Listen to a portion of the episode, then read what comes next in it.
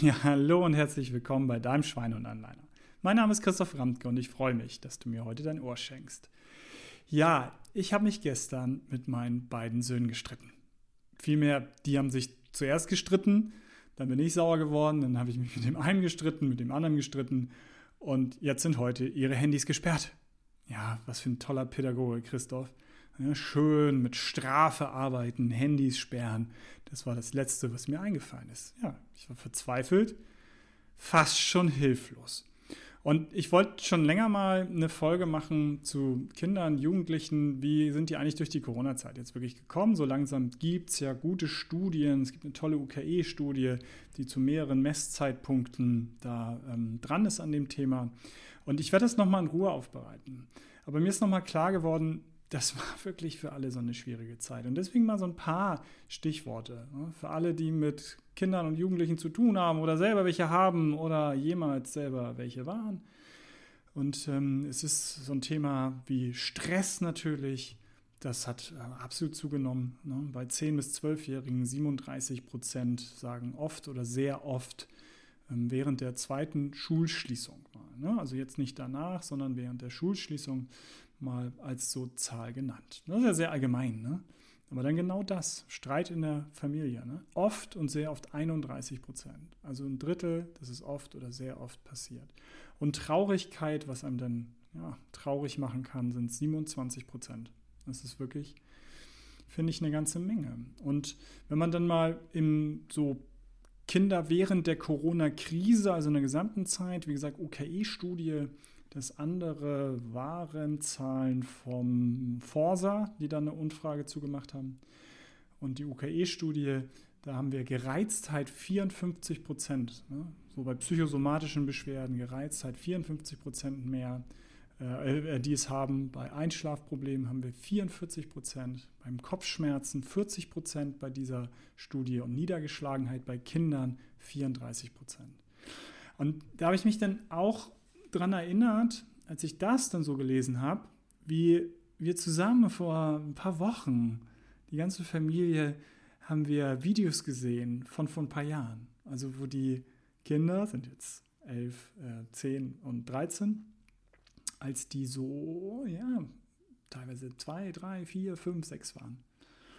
Und das guckten wir uns so an und dann meinte mein 13-jähriger Sohn, ach, das war noch eine schöne Zeit früher da war noch so eine Leichtigkeit. Ey, das sagt mein 13-jähriger Sohn. Und dann habe ich ihn gefragt, was meinst du damit? Ja, jetzt ist alles so schwierig. Ja, was denn? Ne? So, ja, Schule, es ist so anstrengend und es ist so schwierig alles. Das ist nicht gut. Also als Kind noch die Leichtigkeit mit 13, ja, Pubertät, alles schwierig und so weiter. Aber trotzdem, wirklich ernsthaft zu sagen, früher da war es noch so eine Leichtigkeit. Und Belastung im Alltag auch, UKE-Studie, 65 Prozent sagen, Schule ist anstrengend. Ist anstrengender, so rum, ne, als vorher. Und das ist eben, glaube ich, wirklich, ich gucke gerade hier nochmal, ne, psychische Auffälligkeiten insgesamt, das wollte ich euch noch sagen, vor der Krise, um auch einen Vergleich mal zu machen, den ich jetzt gleich auch nochmal mache, weil es sind ja absolute Zahlen gerade gewesen. Vor der Krise 18 Prozent mit Auffälligkeiten, danach 31 Prozent. Also wirklich alles ganz schön, finde ich, dramatische Zahlen und ähm, andere Studien, die es dann auch nochmal so im Vergleich machen, ne, damit wir den eben auch nochmal hatten. Wir hatten eben Kopfschmerzen 40 Prozent. Bei einer anderen Studie vom Bundesinstitut für Bevölkerungsforschung, da sind 46 Prozent und wir kommen von 28. Also jetzt mal so ein bisschen auch der Vergleich, ne, den ich jetzt an der einen oder anderen Stelle auch schon hatte, aber bei den Zahlen gerade nicht, dass wir 28 Prozent vor der Corona-Krise, 46 danach, niedergeschlagen hat, 23 vor, 43 Danach Gereiztheit 57 kommt hier auch das Bundesinstitut zu, dass Gereiztheit bei 57 jetzt nach der Corona-Krise liegt und davor waren es 40. Also meine Güte, meine Güte, das ist wirklich, wirklich viel. Und ihr wisst ja, ich versuche ja nach vorne zu gucken. Also wir versuchen ja irgendwas ähm, zu sagen oder ich versuche was zu sagen, was kann man denn machen? Und hier jetzt wirklich, wirklich nochmal das Banale, was wir an vielen, vielen Stellen hatten. Wir sind hormonell gesteuert. Ne? Haben wir an vielen, vielen Folgen gehabt. Wenn nicht, dann scrollt einmal durch, durch die äh, 70 Folgen. Da findet ihr genug.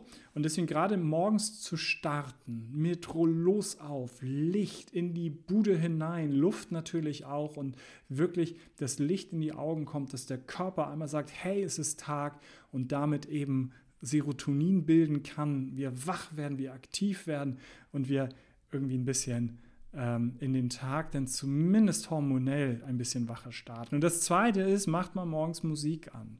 Wir sind auch nicht die, die das äh, machen und ständig machen, aber Musik verändert uns oft so schnell, so viel und das geht auch wirklich oft fix. Also da ist mein Jüngerer, der dann wirklich manchmal größter Streit, also gerade eben mit seinem Bruder und dann geht er unter die Dusche und singt unter der Dusche und ist sofort das Schalter umgelegt und da schafft das wirklich, ihn dann selber umzulegen, indem er singt und fröhlich wird durch Musik. Das als wirklich total kleines Gimmick. Ne? Und das andere ähm, ist tiefer. Und wir haben viel dazu gemacht und ich werde es auch nochmal in Ruhe aufbereiten. Ich habe nur gemerkt, dann in dem Zusammenhang, ich habe das schon öfter gesagt, genau für Kinder, Gesundheit für Kinder, wir haben eine Verantwortung. Ne? Was habe ich mal irgendwann gesagt? Wahrnehmung verpflichtet zum Handeln. Und ich bin tatsächlich dabei. Und das will ich euch einmal so den aktuellen Stand ähm, rüberbringen. Ähm, wir arbeiten am Programm, das nennt sich Kabarett Meets Science. Und da geht es darum, dass äh, der gute Björn Büchs, ein Kollege von mir, der auch Wirtschaftspsychologe und Gesundheitswissenschaftler ist und im Gesundheitsmanagement arbeitet, der ist im Kabarett unterwegs jetzt, so im gesundheitspolitischen Kabarett. Und wir haben ein Programm jetzt ausgearbeitet, wo er Gesundheitsthemen kabarettistisch auf die Spitze treibt und zwar unter dem ähm, Motto gemeinsam gesund Familie. Und wir wollen Familien mit Kindern eine schöne Zeit machen in einem Kabarettprogramm, aber es hat auch Tiefe komme ich gleich zu. Aber erstmal das äh, Seichte, mehr oder weniger ist. Ne? Er darf richtig auf die Spitze treiben, irgendein Thema. Und ich dann im Part danach immer ordne es dann ein, was für eine Relevanz es hat. Mit Storytelling, mit Sachen, eben mit auch dann mal einer Zahl, äh, was unter Corona passiert ist. Aber in meiner Art dann eben ist sozusagen Science wissenschaftlich ähm, einzuordnen. Und das Wechselspiel, er Kabarett, ich ein bisschen Einordnung mit Storytelling, das machen wir siebenmal. Und jeder hat immer sieben Minuten. Also so kommen wir auf 100 Minuten ungefähr, dass dieses Kabarettprogramm äh, laufen wird. Und wir sind in äh, Gesprächen mit, ehrlich gesagt, mehreren äh, schon Krankenkassen, das halt umzusetzen, dass wir zusammen mit Krankenkassen im Setting dann Schule im Zweifel, Schule damit reinholen, um dann äh, über die Kinder auch die Eltern, die Familie mit hineinzuziehen. Aber eben auch das als offenes Programm zu planen. Brauchen wir aber noch, vielleicht aber tatsächlich sogar schon im Herbst. Aber immer noch ist es auch so, man will es auch so planen können, dass es dann definitiv stattfindet und nicht nochmal irgendwie die 27. Welle hier durchs äh, Land rauscht. Aber eben, dass wir wieder zusammenkommen, dass wir in einem Raum sind, dass sie wirklich Oxytocin bilden können zusammen, dass man ein Erlebnis hat und dabei tatsächlich was lernt. Und die sieben Themen, die ich äh, zum, zur Gesundheit rüberbringe, sind alles Game Changer Themen. Jedes einzelne davon, wenn man es bis heute nicht tut, hat eine absolute Relevanz, dein Gesundheitsleben zu verändern. Wissenschaftlich nachweisbar. Das ist nicht Pipifax, sondern das ist wirklich fundiert. Und wenn die Leute rausgehen und das umsetzen, dann würden wir Lebensjahre, ganze Leben auf die Uhr bekommen, statistisch gesehen im Sinne von, dass die Menschen wirklich länger und auch länger gesünder leben. Und wenn wir das als Kind anfangen, ist das natürlich ein Traum. Und ähm, letztendlich wäre das was, das würden Krankenkassen auch nicht mitmachen. Würden sagen, ja, ist ein super Kabarettprogramm, ganz toll, ja, können wir mal machen, aber so richtig äh, funktioniert das nicht. Und deswegen setzen wir danach äh, setzen wir einen Videokurs drauf, also ein Video-Online-Lernprogramm, ähm, nämlich die sieben Schritte der Schweinehundanleitung. Und das ist halt mein Programm, was öffentlich auch ihr, äh, wir werden es unten verlinken, also auch ihr tatsächlich buchen könnt. Das kann man im Netz halt ganz normal äh, buchen, das Programm. Und das setzen wir für alle, die dann vor Ort sind, dahinter, dass man in ähm, zwölf Wochen So lange ist dieses angesetzt, dieses äh, Videoprogramm, diese sieben Videos, um halt in eine nachhaltige Veränderung zu kommen. Und da könnt ihr euch vorstellen, was da so passiert. Es geht um die Tricks des Schweinehundes, es geht darum, wie ich ihn anleine, es geht um Strategieplan, es geht um, wie funktioniert überhaupt Verhaltensveränderung. All das, was ich hier in diesem Podcast wirklich, wirklich viel gemacht habe, wollen wir jetzt transportieren, um Menschen zu erreichen, Kinder, Familien zu erreichen, um wirklich mal ein bisschen größeres Rad zu drehen ähm, ähm, in die Richtung gesünderes Leben und eben zum, im Moment zumindest meine in Anführungsstrichen Lieblingszielgruppe, weil sie wirklich so gelitten haben. Ne? Viele hatten natürlich eine schwere Zeit, müssen wir jetzt nicht irgendwie in die Waagschale legen äh, oder schmeißen, wer hatte jetzt die schlimmste Zeit, aber dass Familien, die schulpflichtige oder in der Kita Kinder haben, mit Lockdown, mit Homeoffice, mit Homeschooling, also ich glaube, das war jetzt nun wirklich äh, kein Kindergeburtstag. Da wollen wir was machen. Und nicht wollen, sondern tun wir. Wir müssen jetzt nur sehen, ob die Kooperationspartner mitgehen ähm, und ob ihr, wenn wir das dann auch öffentlich machen, als öffentlich buchbares Programm, ob ihr mitgeht, ob ihr Bock auf sowas habt, beziehungsweise mein Netzwerk, meine Leute, meine ähm, Wege, ähm, an die ich, äh, wie ich an Menschen halt rankomme. Und das Zweite ist, da wir jetzt schon elf Minuten haben, teaser ich das jetzt auch nur noch an. Ich habe schon gesagt, wir wollen ein größeres Rad drehen. Und da sind wir, glaube ich, über ein Thema auch dran. Und zwar bin ich schon lange fasziniert von Kryptowährung.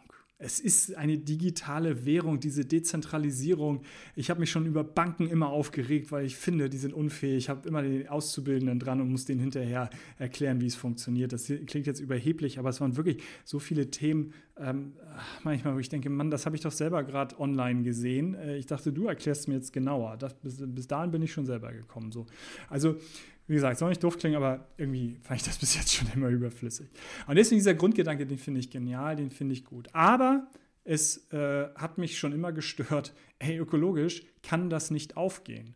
Also weil es immer mehr Rechenleistung braucht, der Bitcoin mit diesem Proof of Work. Und ohne da jetzt ins Detail zu gehen, mache ich aus Spaß sicherlich dann auch irgendwann irgendwo, aber unten ist schon verlinkt, wo ihr dazu mehr lesen könnt, mehr sehen könnt von uns, äh, mindestens demnächst. Ähm, Gibt es eine neue Art der Technologie, die ist Proof of Stake, wer sich damit auskennt, ne? der weiß Bescheid. Das braucht einen Bruchteil dieser Energie. Und deswegen finde ich dann Kryptowährung wird es interessant, weil ich, äh, das, mein Thema ist auch Nachhaltigkeit und Ökologie und deswegen kann man da jetzt drauf gehen. Und das machen wir. Wir werden eine Kryptowährung erschaffen.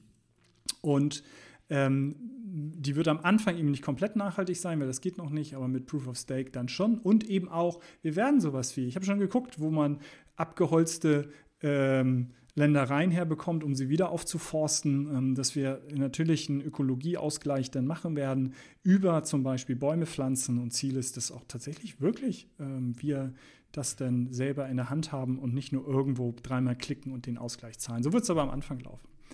Und das Zweite ist, was mich auch, ähm, und ach so, sorry, das Wichtigste ist ja, die ist ja nicht nur ökologisch und nachhaltig, sondern über so eine Kryptowährung kann man natürlich wirklich das große Rad halt drehen, dass man sagt, hey, wir werden damit eine Community, die über diese nachhaltigen ökologischen äh, Währung in soziale Projekte, in Gesundheitsprojekte mit dem Fokus auch von Kindern investieren möchte. Lass uns als Community das nutzen, als Community zusammen ähm, wirklich in solche Projekte investieren zu können, sie auflegen zu können und ihr entscheidet mit, in was und wo. Also der Gedanke nicht nur eben der Dezentralisierung, sondern eben auch dieser Community-Gedanke, dass alle zusammen ähm, dort wirken können und nicht einer obendrauf nur immer sagt, wo es lang geht. Und das Zweite ist, ähm, Wovon ich auch seit einiger Zeit fasziniert bin, ist von NFTs, Non-Fungible Tokens, also die digitale Kunst, dass man das auf einer Blockchain ein Bild halt äh, sozusagen hinterlegt, in die Blockchain integriert und damit ist es eben nicht mehr austauschbar. Das ist halt so, wie die Mona Lisa fotografiert auch 100.000 Menschen am Tag und können ausdrucken, sich an die Wand hängen, aber keiner hat die Mona Lisa. Und so ist es auch. Dieser digitale Ausdruck oder dieses digitale Bild gehört dann nur dir, Natürlich kann jemand anders Copy-Paste machen, sich auch an die Wand hängen, ihm gehört es aber nicht. Und das finde ich faszinierend, das finde ich auch cool und auch da störte mich das, dass halt so eine NFT, ne, also auf der normalen Ethereum-Chain im Moment, das verbraucht so viel Emissionen wie ein, ein Auto, was 1000 Kilometer fährt. Also das ist einfach der Wahnsinn, das ist halt viel zu viel. Ja. Und ähm, da gibt es eben auch andere Möglichkeiten. Da gibt es andere Chains, auf die wir jetzt aufsetzen werden. Natürlich dann mit unserem Schweinehund. Also der Schweinehund, das Bild, ich liebe meinen Schweinehund, ich liebe dieses Bild. Und das schreit danach, ein NFT zu werden. Ja, wer sich damit auskennt, der hat gleich so leuchtende Augen und verschiedene Farben und all so ein Kram halt im Sinn, was man da rumspielen kann. Ne? Äh, Stichwort äh, Board Ape Club wird es den PickDog Club halt geben, den Schweine- und Anleiner Club halt. Und daran arbeiten wir auch das ökologischer zu machen, auch dort über diese NFTs, wo man nämlich an dem Wiederverkauf ähm, immer wieder beteiligt ist, was fair für den Künstler ist und wir damit einen Hebel haben, äh, immer wieder Geld generieren zu können, um eben auch in soziale Gesundheitsprojekte investieren zu können. Und ich glaube, gerade diese letzten beiden, ne, äh, voll finde ich die spannenden Projekte gerade, ähm, um wirklich ein bisschen größeres Rad zu drehen. Ne? Also klar, machen wir jetzt auch online und skalieren und damit erreichen wir mehr Menschen. Ne? Ähm, aber das ist nochmal, glaube ich, eine Nummer, wo man junge, affine Menschen, die sich auch für Nachhaltigkeit, Ökologie interessieren, das über viele Kryptowährungen bis jetzt eben nicht geht, über viele NFTs überhaupt nicht geht und die begeistern kann, dass sie einerseits halt eben an neuer Technologie interessiert sind und partizipieren können. Und andererseits man mit einer wachsenden Community richtig Einfluss, richtig Bewegung schaffen kann, richtig tolle Projekte ja, auf dieser Welt irgendwo voranbringen kann. Ja, das mal ein bisschen, weiß gar nicht, ich habe vielleicht von der Gesundheit, aber ähm, ist der Fokus für mich Kinder, es ist der Fokus, da irgendwas tun zu können auf verschiedenen Ebenen. Und das sind so die drei Sachen, an denen ich da gerade dran bin, die wir gerade umsetzen, die wir machen in 2022. Und deswegen denkt daran, Gesundheit darf Spaß machen. Euer Christoph. Schatz, ich bin neu verliebt. Was? Da drüben. Das ist er. Aber das ist ein Auto. Ja, eben. Mit ihm habe ich alles richtig gemacht. Wunschauto einfach kaufen, verkaufen oder leasen. Bei Autoscout24. Alles richtig gemacht.